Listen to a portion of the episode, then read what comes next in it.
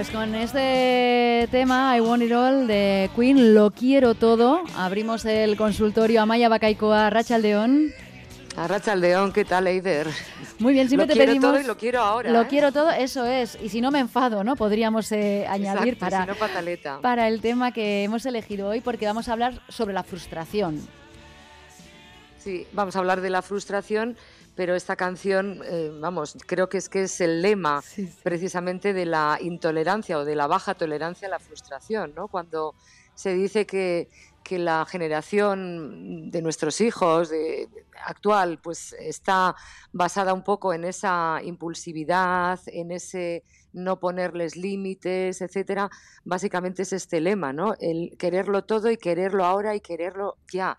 Es decir, no hay posibilidad de aplazar la gratificación, como se dice un poco técnicamente, no hay capacidad de... Es siempre la inmediatez, es el, el aquí, ahora, ya y, no ser capaces de, esperar ¿no? y de saborear lo que al final pues las esperas, las medianas o las grandes esperas al final suponen, ¿no? El esfuerzo y, y todo ese tipo de, de luchas que al final pues son costosas, son duras, pero dan un aprendizaje y una serie de, de consecuencias positivas. ¿no? Y de esto vamos a hablar hoy, de, de lo que es la frustración y, y la tolerancia a la frustración. Mm, Y cómo educarnos, ¿no? Para, para llevarla mejor. Porque yo- la frustración al final, eh, todas las personas eh, la sufren en algún momento. Es inherente al, ser es- humano, y- pero se podrá es. controlar o, o evitar o moldear. Sí, y de hecho es, es bueno que, que tengamos, quiero decir, eh, la realidad es que vivimos en un mundo en el que antes o después va a haber frustraciones. Quiero decir, la vida no es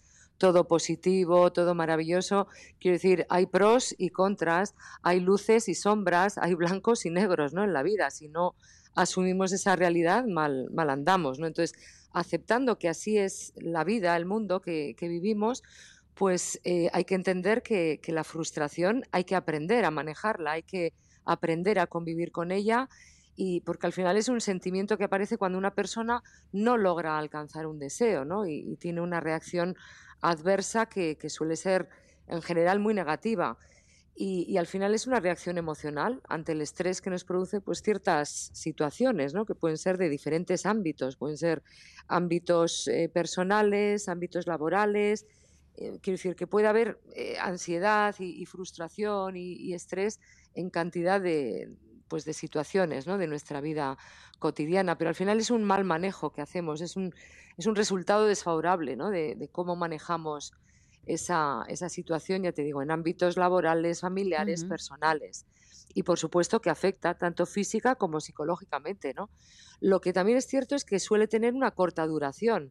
O sea, esa sensación inicial eh, tan negativa eh, no suele durar mucho. Y esto es importante que lo tengamos en cuenta a la hora de, manejarlo, ¿no? Porque si pensamos que esa sensación inicial tan intensa, tan desagradable, tan negativa, ante algo, mm, alguna contrariedad que ha ocurrido, algo desfavorable que, no esperábamos, pues si pensamos que esa sensación inicial va a estar ahí continuamente ad eternum, pues entonces la sensación que tenemos, tanto física como psicológica, va a ser mucho peor, ¿no? Porque te va a deprimir, te va a hundir en la miseria. Claro, porque hay gente Mientras que vive frustrada, sí. ¿no?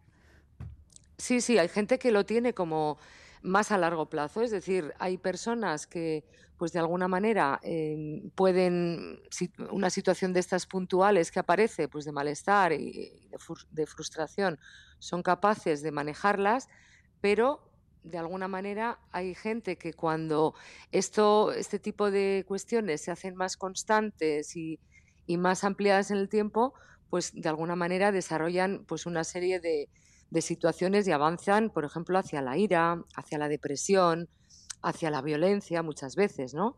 Pues porque pierden la autoconfianza, porque se deprimen, porque pues de alguna manera no, no son capaces de, de gestionarlo bien, ¿no? Ahora que digo mm, depresión, que se deprimen, Ujú. eh, hace ya años, quiero decir, en los años 90, recuerdo yo, se estudiaba un, un cons- un constructo que se llama la indefensión aprendida, un constructo psicológico, la unlearned helplessness, que lo que hablaba era un poco de, de esa situación que al final también puede ser una definición de lo que es la frustración, ¿no? Es decir, como esa respuesta de un individuo cuando re- de, repente, repentinamente experimenta pues algún tipo de devaluación, ya sea cualitativa o cuantitativa, de algún aspecto que hasta el momento era un refuerzo positivo. ¿no? Por ejemplo, yo recuerdo experimentaciones que se hacían con cobayas, ¿no? con ratas de laboratorio, en la cual pues hacías que eh, cada vez que una ratita movía una palanca, obtenía comida, ¿no? Entonces, cada vez que lo hacía, obtenía comida, con lo cual aprendía que en la medida que se esforzaba y hacía algo, en este caso mover la, palanquita, pues obtenía un premio, un, refuerzo. Entonces, eh, pasado un tiempo que se obtenía este aprendizaje, se quitaba ya el, refuerzo, se le quitaba la comida. Es decir, cada vez que eh, apretaba la palanca, no salía ya comida. Con lo cual, la expectativa de esa ratita, en este caso, era de que iba a venir la comida, como había venido siempre, y de repente ya deja de, de aparecer.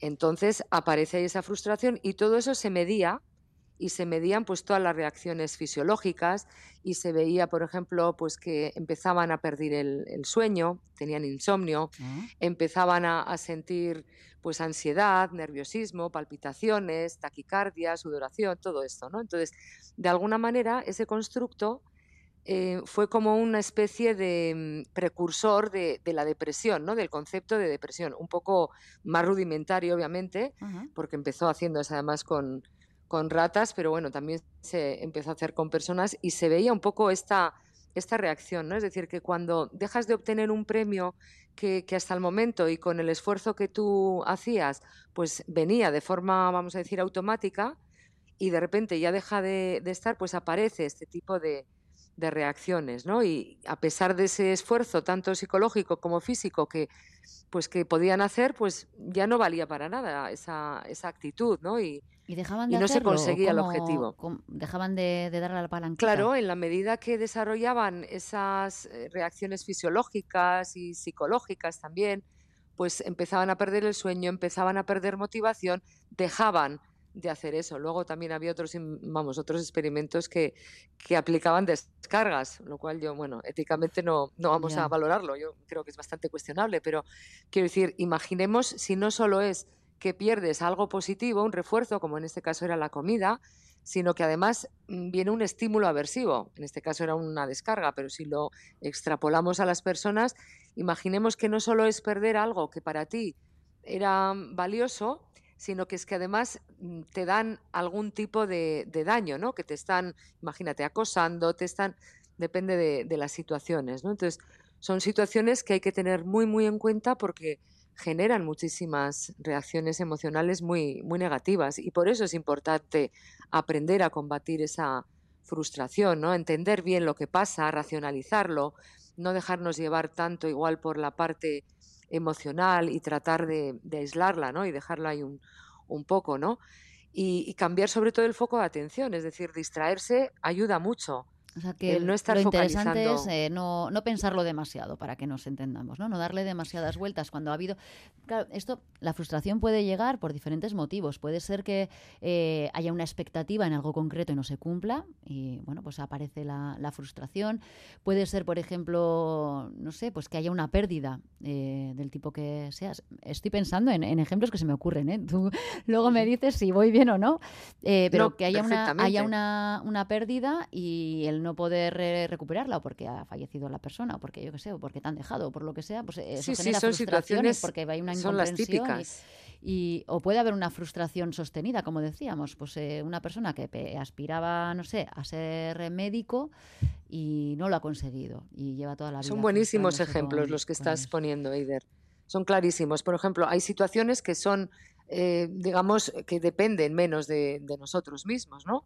Y otras dependen más, pero eh, pues muchas veces el ejemplo que has puesto, eh, la muerte ¿no? de un ser querido. Mm.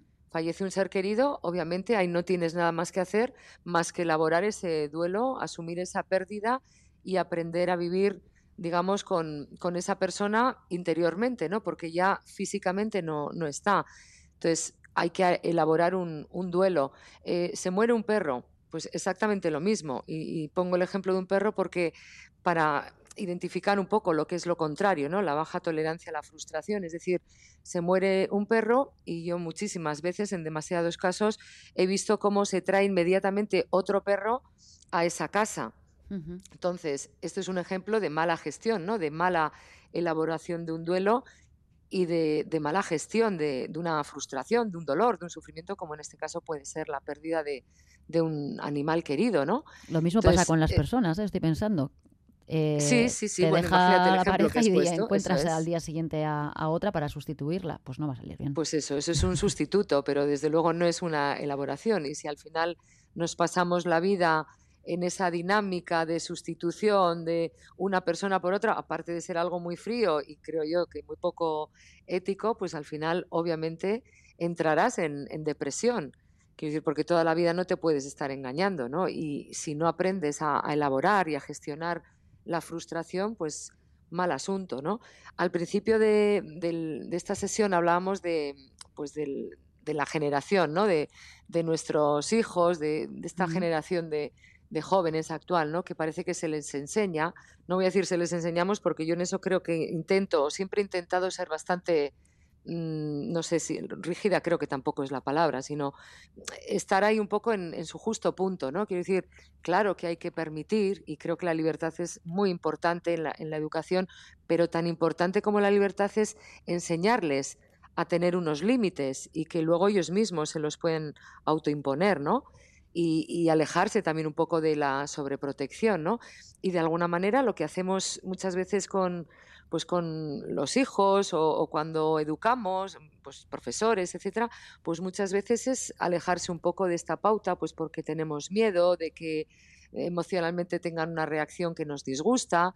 Claro, y claro, al final a patalear en el suelo y al final eh, pues cedes a, a lo que está demandando, ¿no? Pero ¿qué, hacer cuando, es un chantaje, ¿no? sí, sí, claro, en esa edad en la que todos son rabietas, eh, ¿cómo se gestiona? Pues obviamente no, no hay que ceder en, ese tipo de, situaciones, hay que mantener la calma y, ser también de alguna manera un modelo ¿no? para los más pequeños y que vean cómo afrontas tú los problemas y, las dificultades cotidianas. Pero en, en, una situación de estas, de que pues hay una pataleta, aparte de mantener la calma, desde luego creo que hay que poner el límite claramente, enseñarles también a identificar las emociones, a reconocer qué sienten y por qué lo sienten y ponerle nombre y explicarles, pues seguramente ahora estás sintiendo pues una rabia muy potente, incluso un, odio o bueno, enseñarles a, gestionar ese mundo interno y sus emociones, ¿no? Y a, darles nombres. Lo que no se puede hacer nunca,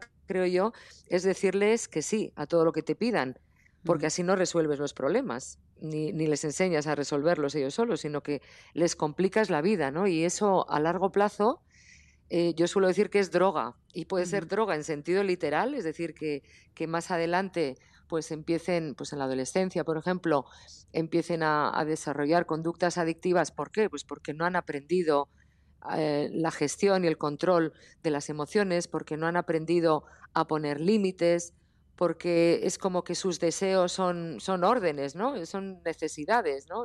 De ahí la canción esa de I, want, I want it all and I want it now. O sea, es que lo quiero ahora y lo quiero ya y lo quiero todo. Y si no es eso, pues como dices tú, pataleta. Con lo cual, pues estamos creando, pues de alguna manera, dictadores, ¿no? Futuros o es algo bastante perverso y que depende mucho de, los adultos, ¿no? ya seamos profesores, educadores, padres, y de alguna manera lo que hay que hacer es darles herramientas ¿no? para gestionar estas situaciones y acompañarles emocionalmente. Yo no digo que haya que dejarles ahí con ese enfado y, con esa pataleta, sino hay que acompañarles y hay que educarles, ¿no? Y de alguna manera también marcarles objetivos, pues para enseñarles, en definitiva, a los niños a, y a las niñas a, tolerar esa frustración, ¿no? Y se les puede marcar también objetivos más realistas y razonables para que al final sean capaces de, enfrentarse a, las situaciones, ¿no? Y, que no seamos nosotros, los adultos, los que hacemos por ellos. Porque otro ejemplo que creo que también es un clásico, en este afán de perfeccionismo eh, que proyectamos sobre nuestros hijos, eh, yo conozco muchos padres y madres que de alguna manera incluso hacen hasta los deberes de sus hijos y de sus hijas. Sí, sí, no lo has oído nunca. Yo, vamos, yo lo he vivido, lo he visto, o sea que me parece algo terrible. Porque claro, pretendemos que al final, em, con esa ese ayuda, ese intento de ayuda, porque yo creo que no es una ayuda, sino es un, un perjuicio que le estás causando a un, a un hijo, a una hija, pues de alguna manera pretendes que tu hijo vaya a la escuela con los deberes hechos y que todo le salga perfecto, pero ni le enseñas a trabajar, ni le enseñas a resolver problemas, ni Claro, es que hay que prepararles para la, para la vida real, porque eh, su padre y su madre no van a estar ahí siempre para hacerles los deberes y para resolver esos problemas. Por cierto, que nos escribe un oyente que dice, eh, también hay adultos eh, muy frustrados y cuesta mucho convivir con personas así. Claro, ¿cómo se gestiona eso en la edad adulta, no? Claro, si eso al final no has aprendido a, gestionar, pues todas esas reacciones emocionales, ¿no? Que hablábamos de, la frustración, pues la ansiedad, los ataques de ira, eh, la persona que está constantemente resoplando, bufando, frunciendo el ceño, pues con irritabilidad y con esa incapacidad para relajarse. Si eso no lo trabajas, si eso no lo gestionas bien o no buscas ayuda, pues de alguna manera eso te va a conducir a, pues a, ser el eterno frustrado, ¿no? y la persona que está eternamente a disgusto consigo mismo y con los demás, porque muchas veces puede tener que ver con uno mismo, o sea, esa gestión de frustración, pues que la llevas sobre ti mismo y puedes tener tics nerviosos, puedes comerte las uñas, puedes em, ser incapaz de relajarte, pero otras muchas, eh, lo que se hace en estas situaciones es echarlo fuera, es decir, pagarlo con quien tenemos al lado, ¿no? De alguna manera se proyecta en forma de agresividad, de, de violencia incluso, ¿no? Cuando son situaciones ya muy constantes y que se generalizan a lo largo del tiempo, pues podemos tener eso, compañeros em, de trabajo, de, bueno, que funcionan de esta manera, ¿no? ¿Y qué hacer? Pues obviamente lo primero que tendría que hacer esa persona es buscar ayuda, ¿no? Porque si hasta ese momento de su vida no ha sido capaz de establecer algún tipo de gestión adecuada a esa frustración, pues evidentemente está saltando la alarma, ¿no? Y todo ese tipo de conductas más agresivas que está proyectando en los demás, pues son la, señal que lo está evidenciando. Y, desde luego, mm, cuando no se hace eso, pues habrá que alejarse y poner una distancia, ¿no? De alguien que, no busca ayuda o no busca solución, pero lo que no puede ser es una actitud sumisa y pasiva de recibir todo eso, porque es que al final esa persona está aprendiendo también a gestionar de una forma totalmente inadecuada esa frustración, ¿no? Echándolo fuera, pero claro, no la gestiona, no la elabora, no la resuelve, ¿no? Pues eh, muy interesante. Fíjate que nos ha escrito un oyente que dice que ha visto incluso alguna madre hacer la chuleta del hijo para el examen. Pues es que eso es tremendo, ¿no? Por lo que, lo que enseñas ahí, ¿no? Porque es que además eh, ya no es eso que le estés enseñando a hacer algo malo, ¿no? sino que es que tampoco le enseñas el, esfuerzo personal. Em, hace poco hablábamos también aquí de la importancia de la persistencia ¿no? en, cualquier situación de la vida, ¿no? pero también a la hora de enfrentarse a miedos, a frustraciones, a, situaciones estresantes, a, cualquier aspecto negativo de nuestra vida, ¿no? El, persistir en buscar la solución, ¿no? Y si te la dan ya hecha, pues imagínate, ¿no? Lo que estamos enseñando es que siempre finalmente va a haber alguien que te solucione tus problemas. Claro, eso es tan irreal, es muy poco realista, ¿no? En la vida somos uno mismo, ¿no? Quien tenemos básicamente que, funcionar en la vida y, trabajar y, solucionar y resolver nuestros problemas, ¿no? Pues yo me he quedado con este tema alucinada. Por cierto, una última de los oyentes. Eh, ¿La frustración y la amargura, preguntan por aquí, van unidos? Pues habitualmente sí, porque la reacción emocional que suscita normalmente tiene bastante que ver con un estado de ánimo bajo, con eh, ciertas sensaciones de distimia, que es, digamos, eh, un estado eh, de ánimo no tan profundamente bajo y negativo como el de la depresión, ni tampoco tan prolongado en el tiempo, ni, una afectación más tan amplia en, en otros ámbitos de la vida, pero sí la distimia es una sensación, digamos, más intermedia, pero de, pues de bajón, de estar un poco amargado, de, decir, de, tener un negativismo ahí que te rodea habitualmente. Entonces sí que afecta en lo emocional, claramente. Es decir, vivir bajo la presión de la frustración es algo, vamos, que yo no se lo deseo a nadie, ¿no? Y, es algo que tiene solución y que no podemos acostumbrarnos a, vivir sobre ello. Quiero decir, hay gente que con niveles, eh, con una situación o con muchas situaciones que se les presentan estresantes en la vida, pueden enfrentarse a desafíos y, fracasos de forma repetida y no sentir frustración. Y en cambio hay otras que con niveles mínimos o, medios de, situaciones así estresantes, pues mm, desarrollan altos niveles de frustración. Entonces depende mucho de la actitud cognitiva, psicológica que, que tú tengas de enfrentamiento y también eh, la reacción emocional, ¿no? Que, que tú, cómo la gestiones, ¿no? O si eres capaz de, de, separarla, ¿no? Porque, insisto, en la vida nos van a ocurrir cantidad de, de cosas, de situaciones, pues vamos a llamarles negativas, ¿no? Pero vamos a intentar también incluso aprender de esas situaciones que en un momento dado nos han generado frustración, angustia, estrés, porque ese aprendizaje es muy valioso a futuro. Y creo que esa es un poco la, la idea. Luego también hay, hay personas con diagnósticos, por ejemplo, de autismo o de TDAH, de déficit de atención con hiperactividad, pues que tienen dificultades ¿eh? en, la la gestión de la frustración. Y claro, es, más complicado. Igual hay que... estamos ya en otro entramos en otro terreno, ¿no? Digamos, es un... Sí, eh más, mucho mayor la vulnerabilidad, ¿no? Pero pues sabiéndolo también el trabajo tiene que ser mayor o la ayuda, ¿no? La búsqueda de, ayuda psicoterapéutica. Pues eh, vamos a cerrar la consulta, si te parece, con Joy Division. ¿Por qué has elegido este tema para cerrar? Bueno, aparte de que es eh, para mí uno de los grandes, de las grandes bandas de la historia de la música, fíjate lo que te digo, y sé que ahora escuchar esta música tan oscura a estas horas, que todavía hace un poco de sol, pues puede ser duro, pero mm, de alguna manera es para ejemplificar pues todo esto de la frustración, de la desolación, de la angustia, porque el, propio Ian Curtis, el, el líder de la banda, pues vivía todo esto con mucha profundidad, las letras que escribía tenían mucho que ver con todo esto, muy oscuras siempre.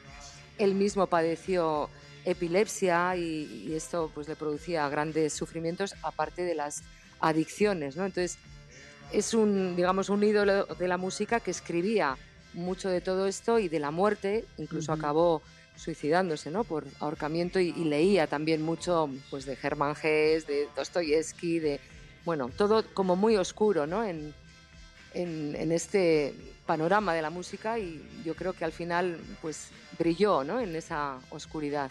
Bueno, pues por eso lo, para, he puesto. Para cerrar Sí, bueno, de este hecho, la letra de la letra de esta canción es, bueno, habla de eso, ¿no? De pues la representación de los traumas, de, la, de esta degeneración, de la generación que sufrimos y que nunca fuimos liberados, dice. Entonces, es muy, muy profunda con esa voz grave de barítono que tiene y unas letras muy muy oscuras pues que vamos reflejan bastante esto que fue su vida. A escucharle un poco, te despedimos. Amaya Bacaikoa, es que ricasco lo que hemos aprendido, ¿eh? Es que ricasco Hasta la próxima consulta. Vaya voz.